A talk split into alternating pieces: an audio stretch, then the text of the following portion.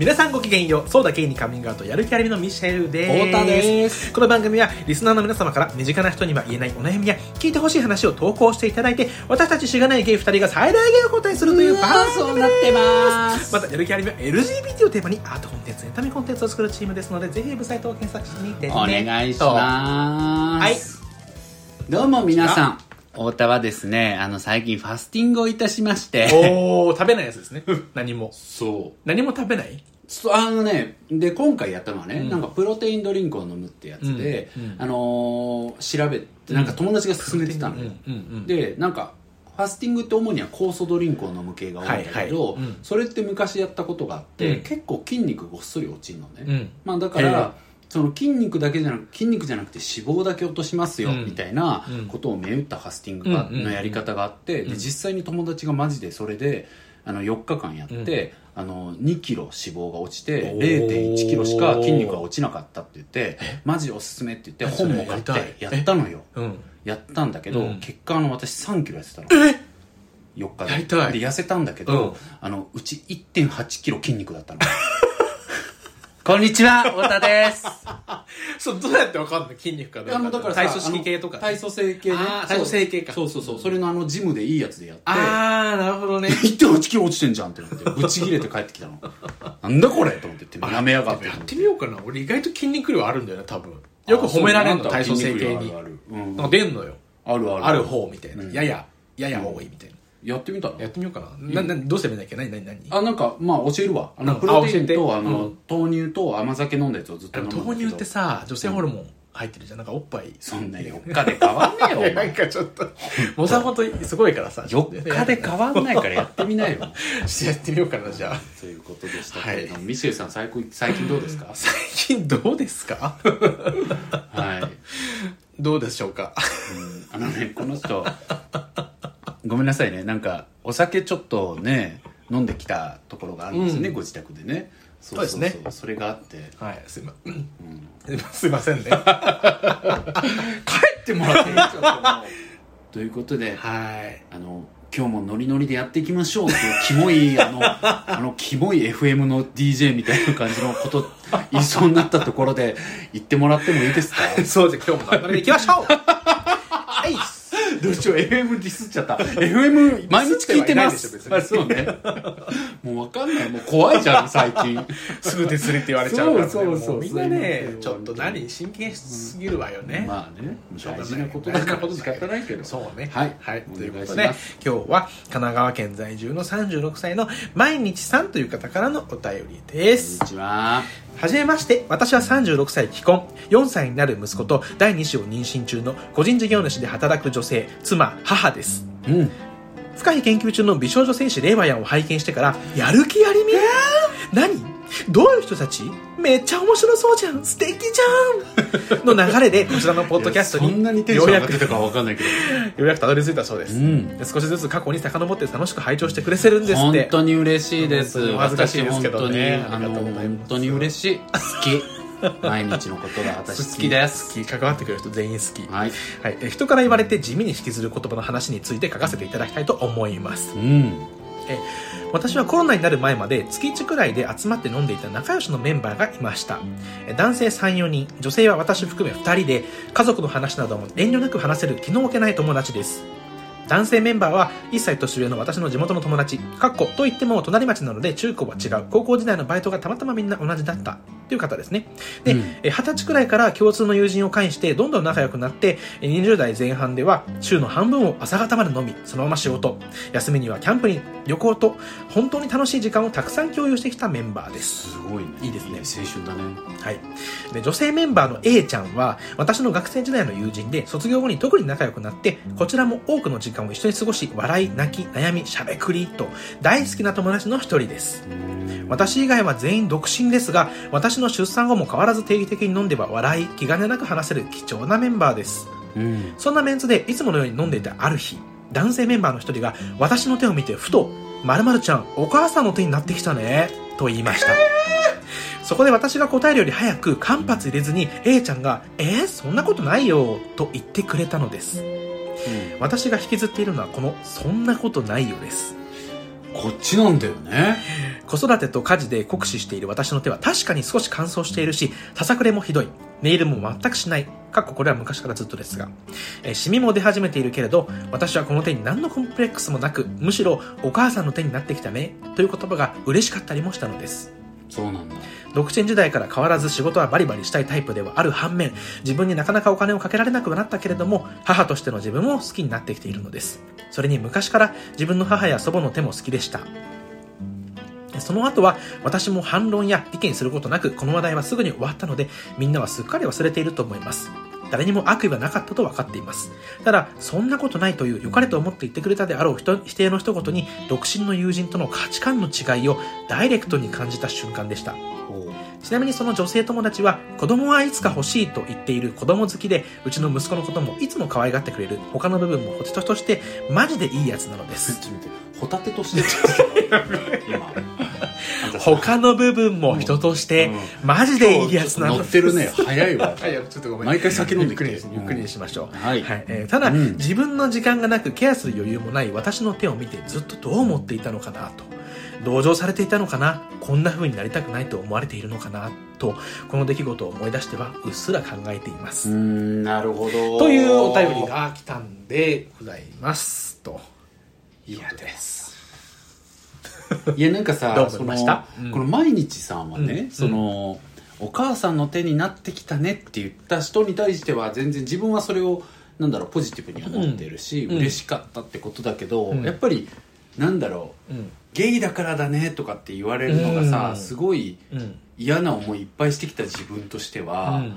やっぱなんか自分という人間をさなんかのカテゴリーに勝手に当てはめられるっていうのは、うん結構嫌だからそうだよね。どっちかとそういう人いるいうとよねいっぱい。そうそうそう、うん。いるじゃん僕らだいるいるいる。ったらなんか。芸術系の友達とかも、うん。やっぱ楽器がすごいできる実力のある子とかでやっぱり、やっぱゲイの人はセンスが違うねって言われた時にめちゃくちゃムカついたらしい。子供の時からもう血がにじむような努力をしてきたのにってあそう。ちょっとそれは聞きたいわ普通すごい子なんだあそうなんだ。かへえそう芸大での子なんだけどすごいね。バイオリンやってる子で。えー、芸大でバイオリンなんそういうことだめっちゃすごいじゃん、ねそういうこと言ってたでもやっぱり。なんかそうだ3歳からずっとやってきたのにみたいな。とかね。あと絵描く子とかもやっぱりよくそういうことは言うよね、でもあれ難しいよね。なんか言ってる側はさ、うん。善意の場合もあるじゃん。そうだね。なんか、うん。やっぱりなんかかっこいいよねこういう人ってとか。褒めたくてさ、うん。その時のちょっと出ちゃった。このねそうハッシュタグ選びとしてさ。そうだね。別にゲイだからとかって絶対全部思ってるわけでもないだろうし。ん。けどやっぱりそれぐらいさ、うん。当たり外れある言葉というかそれを言ってみてさそうだねさすがゲイだねって言ってなんかこう、ちょっとこっちも上がるタイミングもあるじゃん。あるよねなんか、きっとねでもやっぱりうんってなることもあるから、うん。やっぱり他者が勝手にこうなんかの枠にさ、うん。はめようとする？なんかそのちょっとわかんない。毎日さんが最近本当に家事を頑張ってそうなってるのかわかんないし、うん。実際どういう手をされてるのかとかわかんない、うん。それがどういう変化があったのかもわかんないけど、うん。それに対して他者がお母さんの手になってきたねとかっていうことの方がわ嫌だなって感覚的には僕は思う、ん。たところはあるけど。うん。確かにあんまり言わないよねお母さんの手にな。るけど言っちゃうんだろうね。言っちゃうわやだてか言ってるわ今思い出したこといっぱいあった。あった。例えば。なんかお母さんになった友達とかにさうん。姉とかにもそうなんだけどなんかやっぱりその子育てをさすごい頑張って、はいすごいことじゃん、子育てって。すごいことよ。でもそれに対してやっぱなんか、うん。いやーやっぱママとパパってすごいわみたいなこと言っちゃったりするんだけど多分そういうのもなんかそうね。嫌なのかな。いや俺が頑張ってんそうのって思うかもしれないよね。そうそうそうう。んそうそうそうね。なんか言っちゃってるなー多分ってないですか？なんか言っいちゃやあるよ。だから友達がうん。子供をすごいいなしてる姿とかを見た時に、めちゃめちゃあんた親じゃんみたいなさ。そうそうそう。あんた親やってるねとか言って。でも善意なんだよね。うん。善意っていうかそうねこっちはなんか、尊敬してすますよっていう。一個またグレード上がってんじゃんっていう意味で、うん。なんかポケモンとして何あんたリザードみたいな。リザードだったじゃん前々ではみたいな。ついにリザードンじゃんみたいなうん。つもりで言ってるんだけどそうね。けどそれがねなんか、うん。わかんないよね。そう思われることも自分が経験してるからあるからこそ、あんまり人にやっぱりカテゴリーを引っ張ってきて評価するっていうのってうん。やっぱ繊細になった方がいいところ、まあ、関係性もあるじゃん、で今回もこの場がどうだったかとか、うん。この男性と A ちゃんとかその場のとかその関係性がどこまでどう細かくはね、うん。ニュアンスわかんないからうん。っていうのはあるけど、ね。まあ、でも毎日さんねはそれ自体は全然ポジティブに捉えたんですよね。そんなことないよの方にちょっとこう反応してしまったと。そうね。でも気になったのはやっぱりこの「そんなことないよ」の意味なんだそうだよね。どうういう意図があったんだろうっていうことはうん。いろいろあるもんね多分。そうそう、うん。なんか大きくはやっぱ2つだなと思っていろいろあると思うけど、うん。わかんない。他にもねあると思うから、うん。いやあるだろうってあったらまた教えてほしいんですけど、うん。うん。うん。僕が思ったのはまず一つはそんな置いてないよ。なんか要は手がうん。そんなひどいことになってないよっていう、置いてないよって言いたかったっていう意味と、うん。あとはもう一個はさお母さんの手になってきたねっていうことに対して、うん。いやなんかお母さんの手とかいうふうに決めつけないでよっていう意味もあるじゃん、んなんか要は手が酷使されてるっていうことをさ、そうねお母さんの手は酷使されるっていうさ要はその紐付けをされて勝手にしてるわけだから、うん。そんなことないよっていうのはお母さんの手とか決めないでよあんたがっていうニュアンスと、うん。もしくはそもそもそんな手が荒れたりなんてしてない、置いたり荒れたりなんてうんうんしてないよっていうどっちか、どっちも解釈ができるよね。そうかなと思ったわけよ、うんうん。でそれにムカつくというかなんかやっぱずしんときちゃったっていうのがうん。だから A ちゃんは気を使ってるけど気を使ってるイコールうん。本心では例えば、まあ、私の手のことをこううん醜いじゃないけど、そういうふうに見え、思ってんだろうなっていうことに対してムカついた。そう。でもさなんかこのさ毎日さんはさ、えっと要は自分がお母さんの手みたいなものはうん。存在しているというふうに文章の中で定義あしていて、うんうん。でかつそれは自分は好きで自分がそうなっていることは誇らしく思ってるっていうふうに書いてるじゃん、うん。だからやっぱりお母さんの手みたいになってること自体は自分がいいと思ってる、だから実際にそういうふうに手が使われていること、うん。手を使っていること、うん。手にこういろんなこうなんだろう年季が出てきているみたいなことはうん。ポジティブに思っているってことだから、うん。なんかそれをなんだろうな置いてないよ。だからそんな年季なんか入ってきてないよ。って言われたことに、うん。なんでムカついてるんだろうと思っちゃってさ。うん。あで一個戻るとさ、そのお母さん。の手とかあん。たが決めないでよっていうことで受け取ってたらムカつく余地絶対ないじゃん。要は僕が例えばゲイの話を聞かれると、うんうんうん。A ちゃんとうん。別の男とうん。ミシェルがいて、うん。男が、うん。やっぱゲイの子ってセンスいいよね」って言って「いやそんなことじゃないじゃん」うんうんそこじゃないじゃん。例えば、うん。いやミシェルがただセンスいいだけじゃん」とか、ミシェル元からね、ずっとこういうことやってたもんね」うんとかいう意味で言ってるんだったら、まあねムカつく余地ない、ね、それムカつく余地ないじゃん。うん。だからやっぱり多分置いてなんかないよって言われたことにムカついてるってことうんかな？と思うんだけど、置いていることに対して A ちゃんはまあ良くはないと思っていて、でそうじゃないじゃんっていう気の使い方をされたから。そう。でこれにムカついてるって要は毎日さんはさ、いや私は確かに手は、うん。要はあの年季が入ってきてるし、うん。年季が入ってきていいと思ってんのよ私は、うんうんうんん。っていうことじゃん。価値観のダイレクトな違いってそこなのかな？年季が入ってることをいいと思ってるか、そうそうそう、でもさなんか、私は年季が入ってきてることいいと思ってて、うん。年季なんか入ってないよってケアされたことに、うん。そんなムカつく？うん。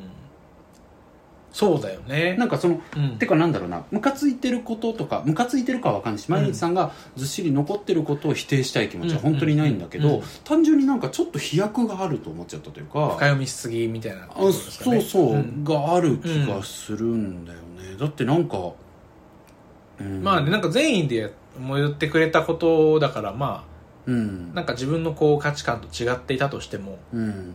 その行為自体はすごく嬉しいものというか。そうだからおせっかいだなぐらいじゃん。うん。もう世界だなとか、うん。まあいい子だいい子だなっていうかなんかそのまあ私に気遣ってくれてんなら私は別にいいと思ってんだけどねなぐらいじゃん。みたいなね、んそうそう。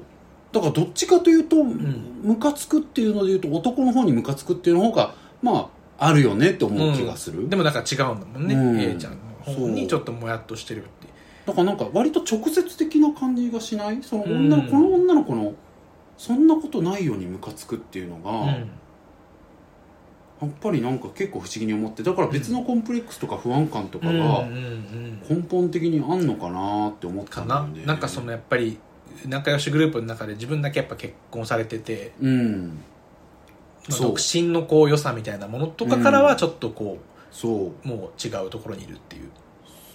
そうそうことがなんかこうあるのかな。あその通りで、うん。だから僕冒頭にさうん。やっぱりこれがすごい印象的で、うん。毎日さんその個人私は個人事業主事業主で働く女性、はい。妻母ですって書いてるように、すごいなんだろう自立心をしっかり持った自立心個性みたいなものをすごく大事にされた女性なんだと思うんだよね、うんでその上でさ最後に同情されていたのかな？こんな風になりたくないと思われているのかな？と書いてるから、うん。だからやっぱり多分あんなに面白い子だったのに母になっちゃったねと思われてたらどうしよう。うっんていう気持ちがうんあるんだと思うのよ。だから毎日っていう存在はすごく子があってうん個人としてのビジョンがあってうん毎日っていう存在だったのうにん。それが母っていう存在になって母という概念に包まれちゃってるみたいにうん。なんだろう思われてるんじゃないかとかうん。っていうことへのなんかこう不安感とかななののかな。うーんちょっとごめんなんかうまく説明できないけどなんかやっぱり直接的じゃないと思うんだよね。なんかこの女の子に起こってることが。うんうんううんんなんかちょっと感じたのはだからそのどうしてもやっぱり独身でいることも母になることも何か忘れなきゃいけないっうん。ていう時にやっぱこううん。自分だけ母っていう立場でやっぱ周りの子はまあ独身でこう独身の良さみたいなのを謳歌しているとしたら、うん。そこに対してちょっとこう嫉妬心みたいなものとかがうん。もしかしたら実はあって、そうね。そういうところも間接的になんかつながってきちゃって、うん。なんかちょっとこう深読みしちゃう。そうそう。で多分でもそこで複雑なのがうん。本人的にこれだけ書いてるから母になったことは満足しているし自分が母としてから身体性が変わっていくことっうん。ていうことには納得してるわけじゃん。だから不満はないんだと思うんだけど、不満はないけど恐れは多分あるのよ、うん。だから母になったことによって自分は満足してるけどでももしかすると、うん。あれだけ子としてあったうん。毎日という存在は、うん。母というすなんだろう自我の出出現によって、なんかこう減っちゃってんのかとか、うんうん。でその A ちゃんみたいにいまだにうん。A という存在だけであり続ける人を見た時に、うん。なんか A はそんな私をバカにしてんのかもとか、うんうんうんうん母に占領されてるって思ってんのうんかもうんとかさ、だからそんなことないよって言ったのかもって、うん要はうん手が荒れるぐらい母に占領されてるんだ。うんうんうんうん。そんなことないよ。っていうっていう意味で言ってるんじゃないかって、うん。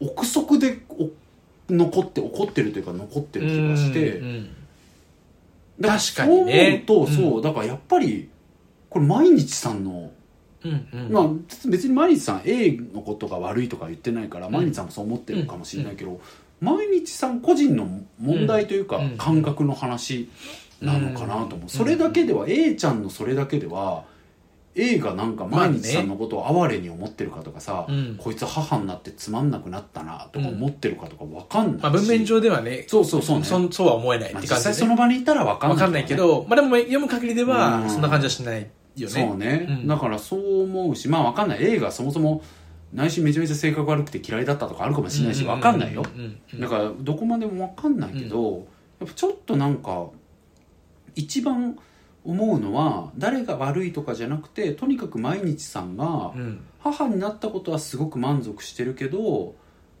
一個人の毎日という存在が減っていってるのかもしれないみたいな不安感を抱えてんのかなうん。みたいなことを一番には感じたんだよね。ね。えでもねなんかじゃあどうすりゃいいのか何？何？うん。いやいやいや。そう。じゃあどうすりゃいいのかってなると、うん。どうすりゃいいんだろうなっていう気はするけど。どうですか？なんだ？その振り方は。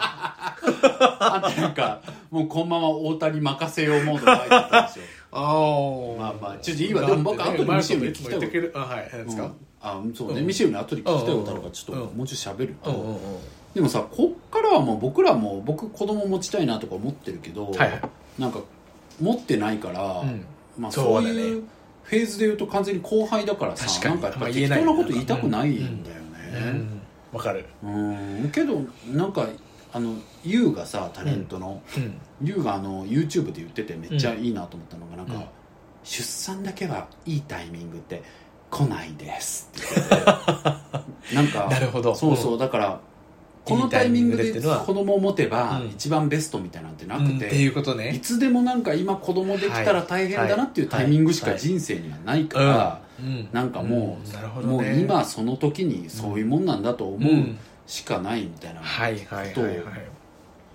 言っててさ、なるほどね。うん。だからなんかそういう時期って多分さ何もかもが100点取れないというかさ、はいはい。なんか全部60点みたいになっちゃうとか、うん。あれもこれもあるわけじゃん、うん。個人事業主でねえ働く女性で妻であり母であるさ、毎日さんは多分どれも満点は取れない。わかんない、うん。満点取ってたらごめんね、うんうんごめんなんだけど 満点は取れないって思ってるし、なんか60点みたいなことばっかりなんじゃないかなと思うけど、でもなんかさ人生全体を思うとさ多分死ぬ時にさ、多分60点ぐらいだったと思うわけ。なんか嫌なこともいっぱいあっただろうしさっていうか通算で考えたらね、うん。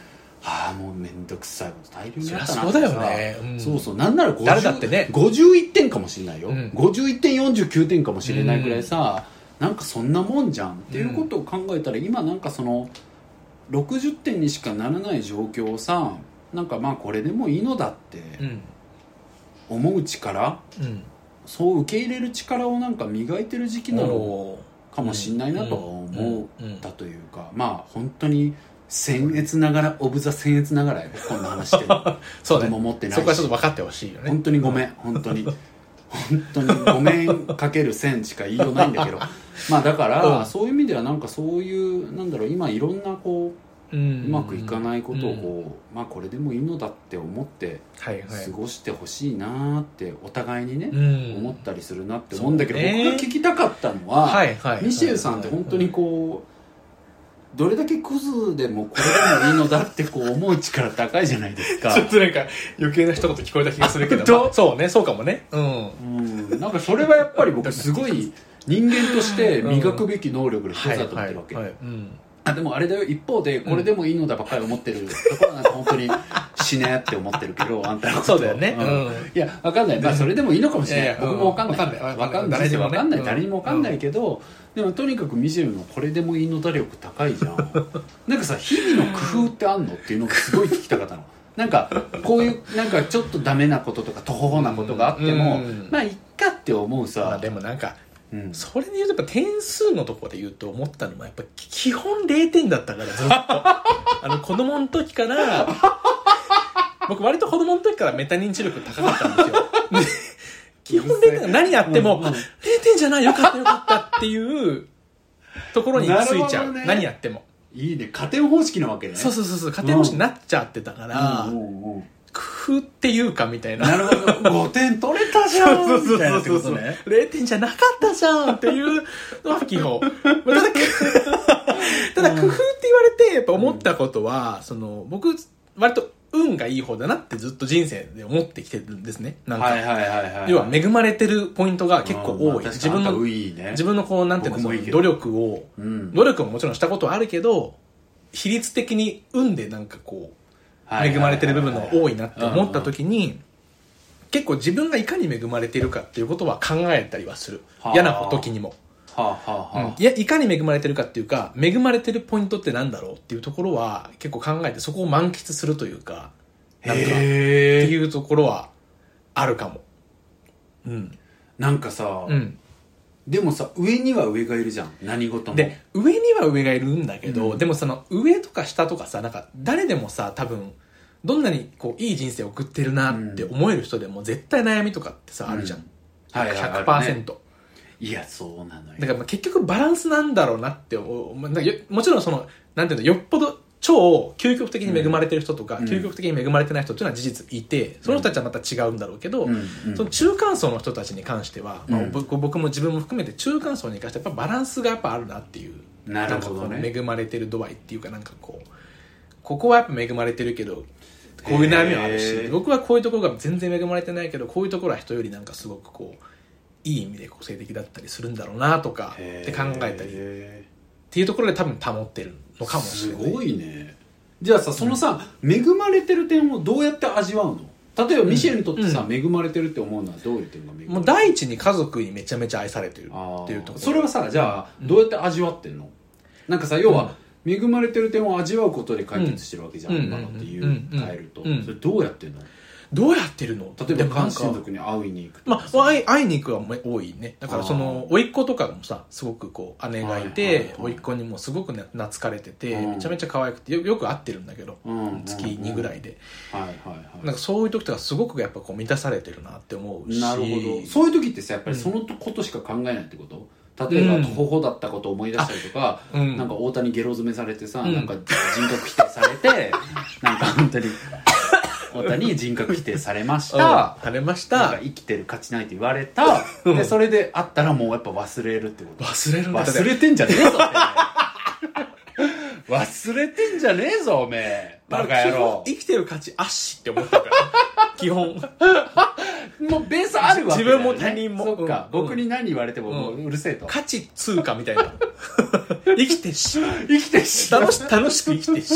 本当だよな。価値とかじゃない。生きてんだもんな。そうそうそうそう。なるほど。もちろん嫌いなところもある自分の嫌いなところ醜い。ところうん。キモいなって思うところもたくさんあるけどやっぱりそれと同じぐらいいなるほど。や本当に恵まれてるなって思うことはよくある。ねうん。すごい友達のね。いやなんか,、ねえーとか。うん。僕あの昨日さ、うんネトフリでちょうどね大坂なおみのドキュメンタリーみたはいいなはいはい。あやってるよね。なんか見てないまだ。あれ見てあ超うんうんうん良かったんだけど、うん良すぎてさ、うんメモ取ったからもううん。今あんたの話聞いてて、おうおうおう。思ったんだけ何ですか？どいやあのね、うん。僕まだにあれ確か3話までだけど、うんうん3話完結で2話まで見たんだけど2話の最後に、うん。なんか直美が22歳の誕生日に家族で飯を食べるシーンがあるわけ、うんうん。でそこでなんかこうあの鉄板焼き屋さん行ってなんか喋ってるの日本語、はいはいはいはい。でその時にお母さんにね、うん。なんか直美があちなみに直美その時すでに、あの女性の年収年俸、うんうん。スポーツ選手の女性の年俸最高記録を更新してるぐらい稼いでるんだけど、おーうん。その席で直美がお母さんに言ったのが、うん。私が22歳になる頃にはもっと成功してると思った？悪くはない？って聞いてんの何？僕びっくりしてさ。すごいね。ってなって。でそれ悪くはないって何？っそうだからこんな状況でも悪くないって聞いてて。いうことだよね。そしたらなんか、うんおかんが悪くはないなんてもんじゃないよって言うんだけど、うん。いい回答だけどさ、うん。いやもっと言えや確かに。ビビるよもうえねー嘘でしょ何言ってんのあんた。じゃってん感じだよね何が悪くはないなんてもんじゃないよ。何おめえ言ってんだと。立ち上がれよぐらいに思ったんだけでもどさやっぱ直美のさやっぱ普段の人間性なんだろうね多分。普段からそうそうだね。いうことを言ってんだろうね。確かにね。だからお母さんの向き合い方は何だと、うんうんもう確かに慣れちゃってる。そうだね。なるほどね。うん。そうだろうね。いやでねその後に、うん。そうそうね、うん直美が言うのが、未来の予定表などないと分かってるけど、うん。出遅れてしまってる気がするっていうの嘘でしょ。怖い嘘じゃんって言っちゃったもん一人で見ながら。嘘じゃんって。出遅れ？ねえどこに置いて？と思っじゃあ私何？じゃあ。たしらよ。あ私ら何？私ら何よ本当に。まだスタートラインなの何にも立ってないのに校庭のあの白いやつでまだスタートライン敷いてるとこなんだけど本当に。今か今かと夢見てるのに うちら。整えてるところがスタートライン。そうだよいやだから何が言いたいってあんなレベルになってもそういう人はそうなの。だなるほどねなるほどね、うん、だからなんか、その今立ってる位置がどうとか、はいはい。今立ってる自分の満足感とか納得感とかってさ、はい、なんだろう？変わんないというかだからうん。そうであるかどうかじゃなくてそう思う人かどうか。そうそうそう。だからなんかまあ幸せはなるもんじゃなくてうん。あるものって言うじゃん、うん。ここにあるものって、うんうんやっぱそういう話になってくるのよ。多分もうその状況で噛み締める力っていうのっていうのが、うん。うんなんかそれぞれ鍛えるべきことうん。なそれが人生の修行？ちょっと私あの二代目三輪さんにならないとならないといけないんだ。ならないといけないそっかそっかと思ってるからやっぱり言うけど、で髪の毛もね。そうそうそう人生のとかしてね。モノマネだけが最近ちょっとなんか皆さんのモノマネしたがるそうそう下ができないんだけど。ちょっとねちょっと似てた今。似てた？うんちょっとよか。ったやっぱなんか大胆にやることが大事だね,、うん。ちょっとまあそれはあれなんだけど。でもなりたいって。でもそう、うんそう思うん。だそれがなんか修行なんだなって思ったりもするなるほどね。のよちょっとなんか話それちゃったけど、うん。まあだから何言いたいって毎日さんもそうで、うん。なんか多分根本的には今の状況になんかまあ不満はない。納得してるけど不安はあるんだと思う、うんだからその不安っていうのは多分ね毎日さんはずっとあるんじゃないと思うわうんけ、うん。直美もあるからいいじゃん、うん。私もあるよ。ミシェルはないよ、あんたら3人は直美含む3人は そ直美タイプよ。だからいつか直美と3人でお茶直美しよう。と太田と毎日はうん。直美タイプ。そう。なんか出遅れてるよねって 直美と毎日とうん。直美俺もと3人で俺も入れてよ。うんあんたはだから「え全然順調」その場でね直美の肩叩いて「あんたも順調じゃん!」って言ってっちゃってんの？って。そうよ。何言っちゃってんの？って思うかな。だからなんかそういう意味ではそういう不安感みたいなことをうん。抱えるのは全然僕いいと思うしそれは毎日さんの個性なんだろうなって思うからなんか A ちゃん A ちゃんがねそもそもクズなのか A ちゃんが正直毎日さん嫌いだったのかとかそこら辺は分かんないから任せるけどうん。でも今回の一言だけでなんか A ちゃんのことを非難しすぎないであげてほしいなって思うのはちょっとあっうんうんうん。た。あとはもう本当にねうん。今こうやってパラレルにね生きてる自分っていうのが本当に立派だと思うし、うん。なんか毎日さんみたいなね人が本当になんだろうな。自分をやっぱりさ第一の他人って捉えるのすごい大事だと思うわけ、うん。で僕あのよく言ってるけどよく言ってるかなあの、うん学校の講演とかで言うとね小田和正の確かなことの歌詞聞いてるみんなって言ってんの俺いつも。聞いてるとか言ってそもそも小田和正知らないっていつもそれで笑い取ってんだけど。知らないの？とか言ってダメじゃんとか言って笑い取ってるんだけど確かなことでさ、うん。の中で自分のことを大切にして誰かのことそっと思うみたいにっていう歌詞があるのよ。うん。なんかそうでやっぱ自分を他者化してやることって大事だし、うん。なんかね毎日さんが自分みたいな友達がいたらさ、うん。心からリスペクトするであろうようにうん。自分のこともリスペクトしてあげてほしいというか,、うん。うん。ごめん確かに。あのねこれ言いながら してるしなめんなって思ってたら本当ごめんってまあ感じ、そこはもう前提でやらせていただそいうてるわけですね。本当に。それだったら本当にこの死この番組は。死にますけど本当。死にはしない。生きるけど。反省はしますがまあそうね反省はする。そういうふうに思ってますんで、はい。応援してます。本当です。そうです。はい。